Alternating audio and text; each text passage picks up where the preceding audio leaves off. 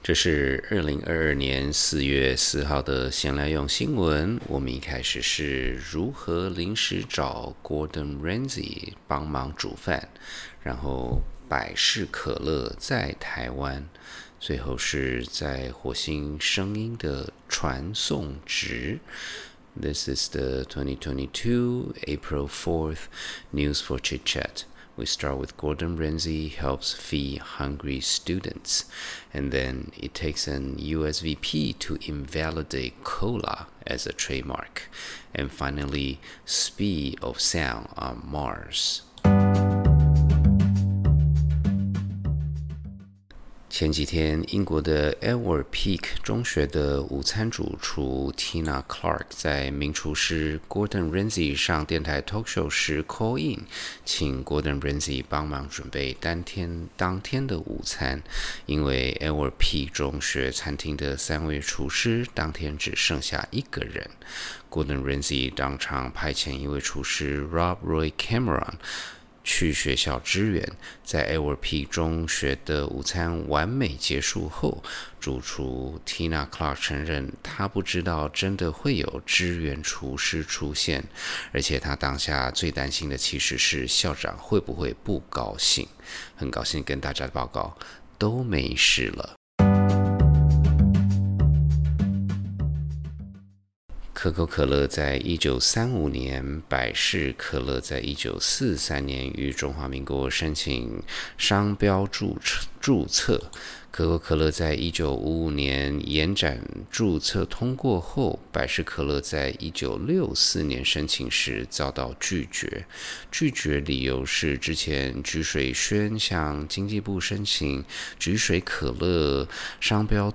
注册时遭到可口可乐控诉商标侵权，主要部分是因为可口可乐已经使用了“可乐”这两个字，于是百事可乐的延展申请也被驳回。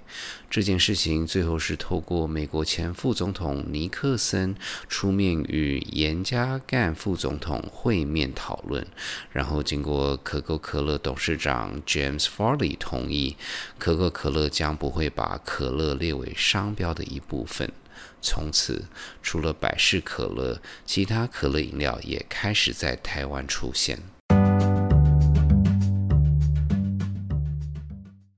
如果你在物理课没有睡着，应该会记得声音的传送一般是透过振动。